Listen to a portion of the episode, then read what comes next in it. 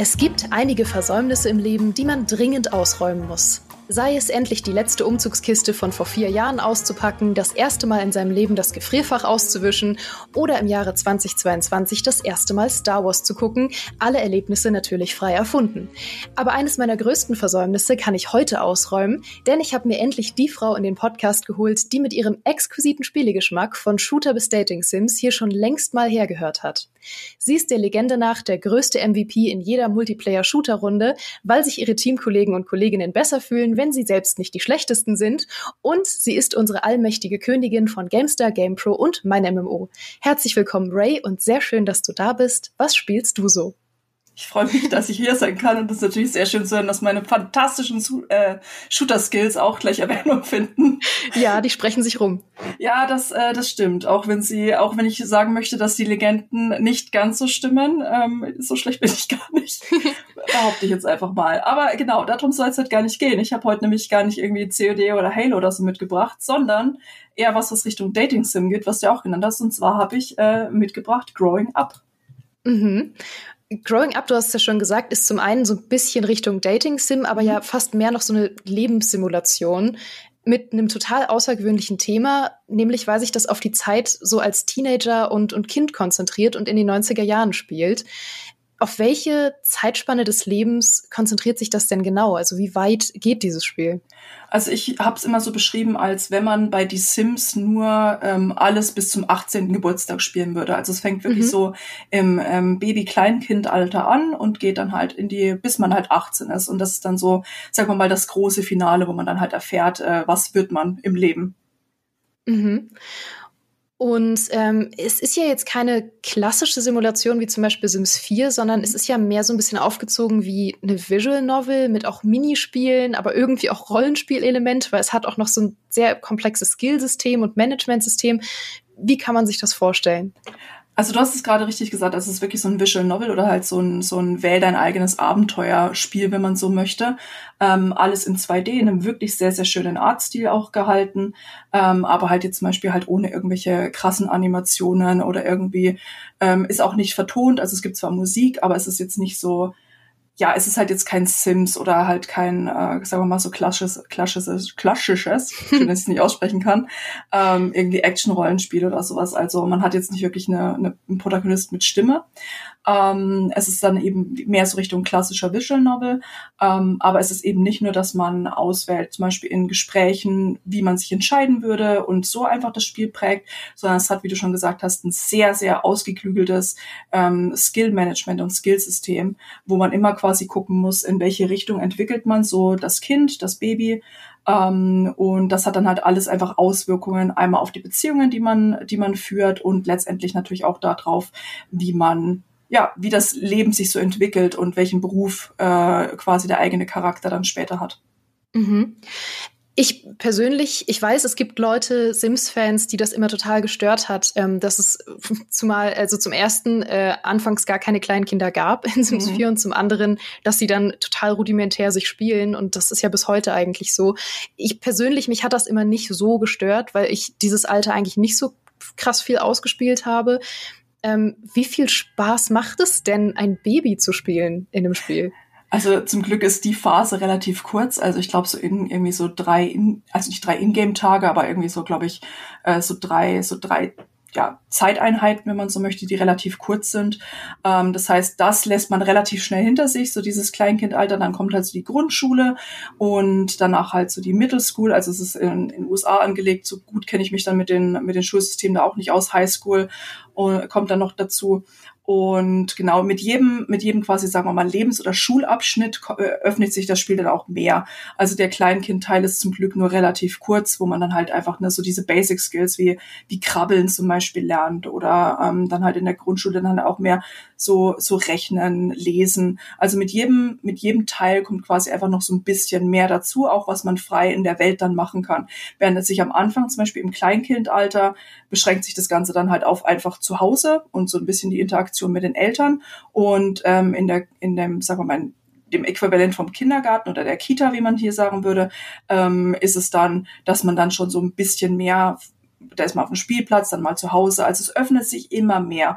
Und äh, entsprechend macht natürlich dann auch irgendwie das so als Kind, das zu spielen oder dann halt als Teenager natürlich mehr Spaß, weil das natürlich auch, ich möchte jetzt nicht sagen, spannendere Zeiten im Leben sind, aber zumindest spieltechnisch spannendere Zeiten im Leben. Mhm. Ähm, wie genau beeinflussen denn die Skills, was man in der Welt machen kann? Und äh, ist das auch so, sag ich mal, levelübergreifend? Also beeinflussen auch noch die Skills, die du als Kind gelernt hast, dann irgendwas im Teenageralter?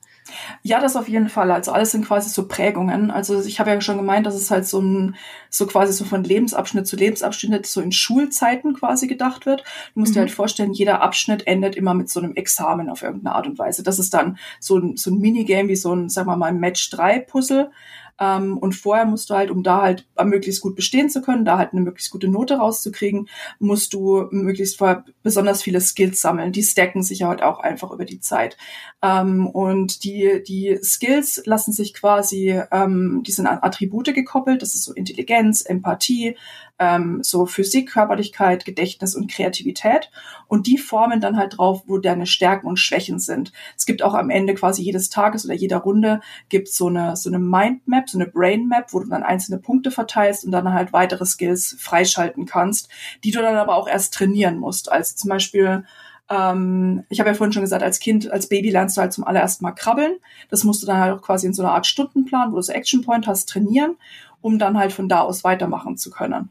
Ähm, also das ist einerseits hat es schon Auswirkungen, was du lernst. Andererseits, und das ist so ein bisschen Kritikpunkt von mir, dass es nicht immer logische Konsequenzen hat, wenn man einen Skill nicht lernt. Also du kannst zum Beispiel auch bestimmte Skills komplett ignorieren und angenommen, du würdest sagen, okay, ich habe keinen Bock, dass dieser Charakter das Lesen lernt, ja, irgendwie kann sie später dann halt trotzdem doch lesen. Mhm. ähm, oder halt so, du lässt Basic, so bas basische Mathematik aus und du kannst aber später halt trotzdem dann irgendwie ähm, in Richtung Computerwissenschaft oder so gehen. Also so richtig Logik fehlt da dann manchmal doch leider. Mhm. Ähm und wie kann man sich vorstellen, dass so ein, so ein klassischer Tag abläuft? Wie viele Freiheiten hat man da, wo man hingeht, was man macht und ähm, wie man dann die Story erlebt? Also das wechselt auch immer so ein bisschen, je nachdem, in welchem, sagen wir mal, Zeit, in welchem Zeitfenster du, du dich einfach befindest. Ich meinte ja vorhin schon, so als Kleinkind hast du natürlich da einfach weniger Freiheiten, auch letztendlich, ne, weil glaub, wenn du so ein Baby hast oder sowas, die wenigsten Eltern sagen, ja klar kannst du alleine im Park gehen, krabbel einfach selbst hin, komm halt irgendwann zurück. Ähm, das öffnet sich dann quasi so ein bisschen mehr die Welt, wenn du dann halt so, sagen wir mal, im Preteen-Alter oder Teen-Alter bist. Ähm, da ist es halt so, du hast, bist du halt in der Schule und hast dann halt auch so diese, diese Brain Map, die ich schon erwähnt habe, am Ende des Tages, wo du halt, also du kannst schon so in der Schule so verschiedene Sachen machen, wie einfach ähm, Sachen lernen, neue Skills entwickeln, aber auch so Entertainment-Punkte, quasi einfach, indem du mit Leuten redest, keine Ahnung, irgendwas machst, was Spaß macht.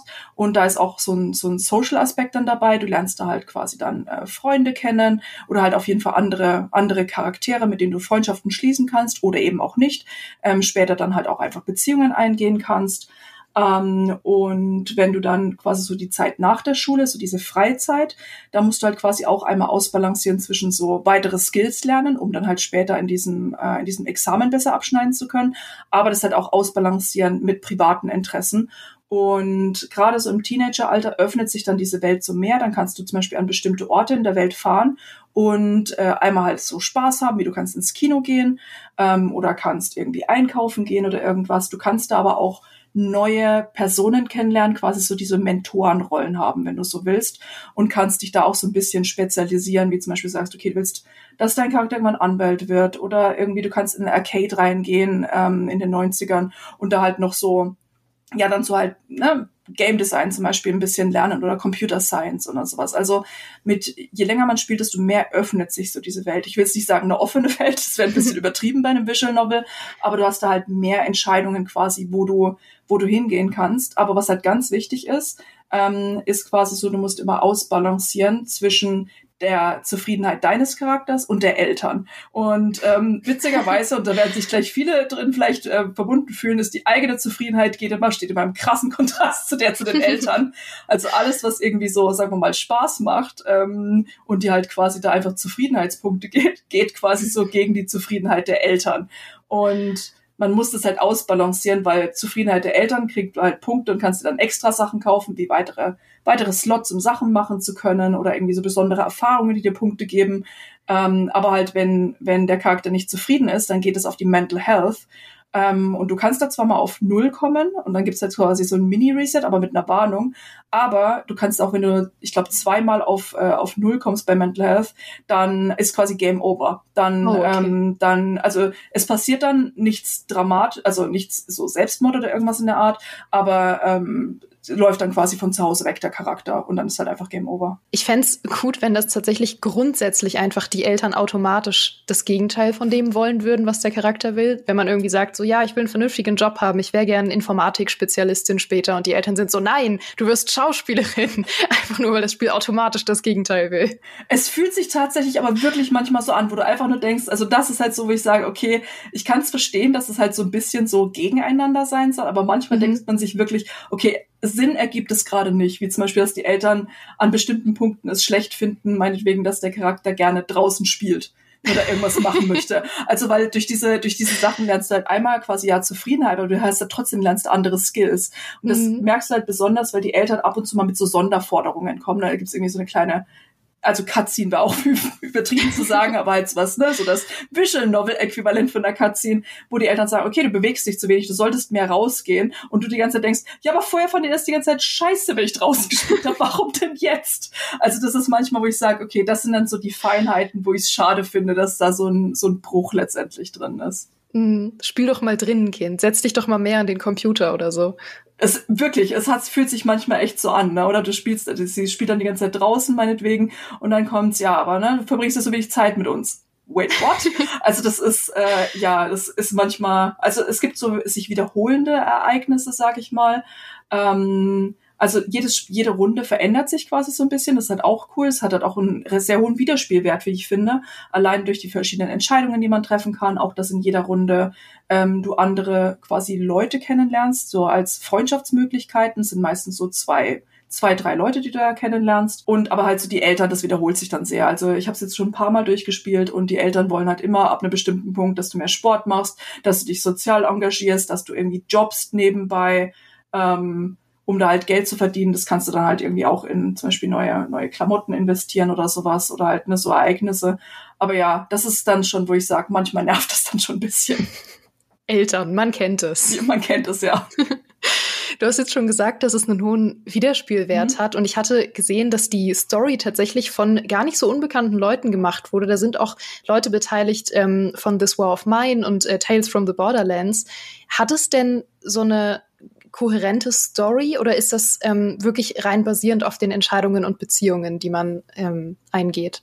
Also es ist wirklich sehr, sehr auf den Entscheidungen und Beziehungen, die man eingeht. Also die Beziehungen oder halt gerade die Geschichte verändert sich auch einfach, je nachdem, welche Freunde du kennenlernst. Also die ersten so Freunde lernst du, glaube ich, so in der, so in der Kita oder Grundschule kennen. Und du kannst dich halt auch entscheiden, ob du halt mit diesen Leuten befreundet sein möchtest oder nicht. Und dann spielen die halt eine Rolle in deinem Leben oder eben nicht. Und du kannst dann halt auch einfach ne, da Entscheidungen treffen, wie zum Beispiel, ähm, ich hatte mal eine Runde, wo halt einer, so ein, so ein Kindheitsfreund dann so ein bisschen auf die schiefe Bahn geraten ist und ähm, mein Charakter konnte sich dann quasi entscheiden, okay, geht er halt mit dem Park zum Kiffen oder, oder nicht oder sagt er irgendwie den Eltern Bescheid, weil es irgendwie, ne, und petzt das so ein bisschen und das hat dann halt auch Auswirkungen, weil die Charaktere reagieren dann quasi darauf und es kann halt dann einfach sein, dass du halt dann einfach keine Freunde mehr hast für das restliche, für die restliche Spiel, wenn du so möchtest. Oh, okay. Ähm, also die, die Story ist wirklich so, ich meine, es ist halt immer so dieses Heranwachsen, das ist so dieser rote Faden und einfach so dieser Weg zum 18. Geburtstag und wie sich dann einfach das Leben da weiterentwickelt, welche, ähm, welche Schulnoten du hattest, welche Entscheidungen du getroffen hast, was so Spezialisierungen angeht oder sowas. Und dann halt ähm, hast du auch nicht die Wahl zu sagen, du möchtest das oder das werden, sondern das ist halt quasi einfach immer basierend auf den Entscheidungen, die du vorher getroffen hast. Hm, okay. Und wie lange dauert dann so ein Durchlauf bis zum 18. Geburtstag? Puh, das ist eine echt gute Frage. ähm, ich würde mal schon sagen, so, je nachdem, wie viel Zeit man auch mit dem Lesen verbringt oder wie sehr man halt ne, wirklich darauf achtet, passend mhm. zu skillen oder halt bestimmte Enden oder was zu erwirken, würde ich halt schon so sagen, so, keine Ahnung, so um die zwei Stunden vielleicht. Ah, okay. Eineinhalb bis zwei Stunden würde ich jetzt einfach so Pi mal Daumen sagen. Mhm. Ja, ist ja so, so eine entspannte Durchspielzeit eigentlich. Total ja, gut. Ja, auf jeden Fall. Was ich halt auch noch spannend finde, ist quasi, wenn du halt einmal das Kind irgendwie bis zum 18. Geburtstag gebracht hast, oft ist dann halt so diese, okay, ähm, ne, es wird zum Beispiel halt auch einfach, das ist der, der Job, der dann kommt, das ist vielleicht der oder die Partnerin, die dann kommt. Und du kannst danach weitermachen und kannst theoretisch den Charakter, den du gespielt hast, kann, wird dann quasi zum Elternteil von, von der nächsten Generation. Was, oh was ich eigentlich eine ganz coole Idee finde, auch so, wenn du dann irgendwie auch noch so einen Partner, den du dann halt zum Beispiel im Spiel gefunden hast, einfach so wirklich, das sind dann die Eltern. Und das fand ich so am Anfang den Grundgedanken richtig cool, also wie bei Sims auch so ein, so ein Generationsding, aber leider verlieren die alle Eigenschaften und alles, was sie so besonders gemacht hat. Und das ist ein bisschen traurig, dann immer so den mhm. eigenen Charakter zu sehen und halt irgendwie gar nichts mehr zu sehen, einfach weil die Eltern so blasse Templates sind halt im Vergleich. Ah, okay. Gibt's dann da noch so Aspekte, ähm, die du irgendwie besonders cool fandest, wo du sagen würdest, die würdest du dir wünschen für irgendwie Spiele mit, mit ähnlichen Genres? Also irgendwas äh, in Richtung Simulation, Rollenspiele, Storyspiele, irgendwas, was die Skills oder Beziehungen besonders gemacht haben, wo du sagst, das hätte ich total gern auch in größeren Spielen. Ich glaube, so wirklich was herausstechendes so jetzt nicht. Also ich fand es ganz cool, dass man halt so diese, diese Attribute hat, sowas wie Intelligenz, Empathie, Physik und sowas, dass es so in diese Richtung ging. Dafür hat es mir aber ein bisschen zu wenig Auswirkungen gehabt. Also auch, hatte ich ja vorhin schon gesagt, diese einzelnen Skills. Ich hätte zum Beispiel cool gefunden, wenn man halt, wenn man kein Basic Math zum Beispiel lernt, dass man halt später auch nicht rechnen kann oder sowas, das, wenn das so für Auswirkungen hat. Das war mir da fast ein bisschen zu wenig. Aber mhm. allgemein halt so dieses ähm, auch Entscheidungen treffen, die dann halt langfristige Konsequenzen haben die man halt erst vielleicht viel später das was merkt. Davon bin ich halt auch immer Fan. Das ist ja auch einer der Gründe, warum ich die Bioware-Spiele zum Beispiel einfach so gern mag.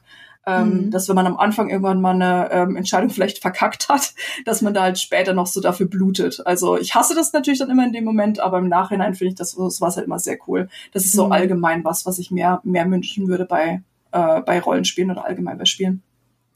Aber es sieht halt wirklich cool aus. Ne? Also es hat wirklich eine wahnsinnig schöne Optik und ich finde diese Idee so spannend. Also allein aus Nostalgiegründen, dadurch, dass es ja auch diesen, diesen 90er-Jahre-Vibe die ganze Zeit hat und so. Ähm, das ist halt eine, eine Zeitspanne, die total ignoriert wird, normalerweise von Lebenssimulationen oder auch so Storyspielen. Ja, voll. Es wirkt halt auch irgendwie so ein bisschen, so ein bisschen zeitlos irgendwo. Also dadurch, dass halt auch jetzt sowas halt wie Handys oder sowas jetzt nicht wirklich eine Rolle spielen und halt die, die Arcade hat mich auch komplett rausgeworfen, weil ich hatte am Anfang halt überlesen, dass es halt in den 90ern spielt und dachte einfach nur, wo zur Hölle kommt jetzt diese Arcade her? ähm, und dann merkt man das so ein bisschen. Aber die Zeit war halt irgendwo auch vielleicht auch einfacher so zum Aufwachsen und macht halt auch so ein Spiel letztendlich einfacher, weil mhm. wenn ich mir halt überlege, mit was sich halt gerade so Preteens oder Teens heutzutage rumschlagen müssen ähm, oder rumschlagen allgemein. Also ich sage immer, ich bin richtig dankbar, dass ich halt nicht jetzt gerade Teenager bin, einfach nur, weil was für ich für eine Scheiße gebaut hätte, wenn ich früher TikTok oder YouTube oder Twitter oder so gehabt hätte, das will ich gar nicht wissen. Ähm, na, also diese ganze Medienerzählung, das ist ja nochmal so ein komplexes Feld und mhm. da ist es halt schon fast so ein schöner schöne, simple Nostalgie, die irgendwie mit diesem Spiel einhergeht. Ja, das stimmt. Ach, schön. Dann vielen, vielen Dank, Ray, dass du heute da warst. Es war mir ein Fest. Sehr gerne und äh, gerne wieder. Je, gern wieder, jederzeit, mit äh, Shooter oder Indie-Spielen. ich möchte übrigens betonen, dass ich definitiv die schlechter, schlechtere Shooter-Spielerin von uns beiden bin. Ähm, ich habe ich hab gestern äh, Uncharted mal wieder gespielt, auf leicht wohlgemerkt, und bin direkt in der ersten Schussmission irgendwie dreimal gestorben oder so. Also ich hab's drauf. Ey, es ist alles Übungssache. Ich muss dazu sagen, dass ich eine Zeit lang irgendwie teilweise sechs Shooter parallel gespielt habe und in jedem musste dich irgendwie anders irgendwie einfinden. Und ich sollte auch dazu sagen, ich spiele seit zwei Jahren Shooter und ich spiele lauter, ich spiele mit lauter Leuten, die teilweise im E-Sport tätig waren. Also da kann ich einfach, da kann ich halt einfach nicht gewinnen, was irgendwie die Elo angeht. Ja, ich bin auch immer diejenige, die dann irgendwie Overwatch gespielt hat mit Leuten, die schon 3000 Level über mir waren und ich saß da so und war so, wie funktioniert das? Wie, wo, wo muss ich hin? Und ähm, ja, da, da kann man dann, da kann man nicht glänzen. Das ist nee, so. Nee, im Vergleich so nicht, aber ähm, wie gesagt, das ist so, ich, ich bin gerade ein bisschen stolz, wie ich meine Entwicklung sehe, irgendwie noch vor zwei Jahren. Ich glaube, wenn ich mich auf einen Shooter committen würde und nicht so wild hin und her springen würde alle paar Wochen und Monate, ähm, dann sähe es vielleicht anders aus, aber es wäre ja auch ein bisschen langweilig. Das ist wahr. Dann gibt es heute zum Abschluss noch mal ein bisschen äh, gegenseitige Beweihräucherung für euch da draußen, in der ich eure Beweihräucherung beweihräuchere, denn ihr schreibt aktuell wieder so viele tolle Reviews für diesen Podcast, dass ich gar nicht hinterherkomme, all diese in diesem Podcast vorzulesen. Zum Beispiel hat uns Frenho auf iTunes geschrieben, Kurzweilig und immer überaus charmant moderiert, habe schon einige tolle Spiele durch den Podcast entdeckt und freue mich auf jede Folge und auf jede Anmoderation der Gäste. PS, wenn mein Leben je verfilmt wird, wünsche ich mir Geraldine als Erzählerin aus dem Off. Äh, danke und sollte dein Leben wirklich verfilmt werden, dann schreib mir, ich mache das sofort. Und ich hoffe, ihr hattet jetzt wie immer ein famoses Frühstück, einen sicheren Weg zur Arbeit oder habt diesen Podcast als Beschallung zum Ausräumen eurer letzten Umzugskiste genutzt. Wir hören uns hier nächsten Freitag wieder und bis dahin macht's gut.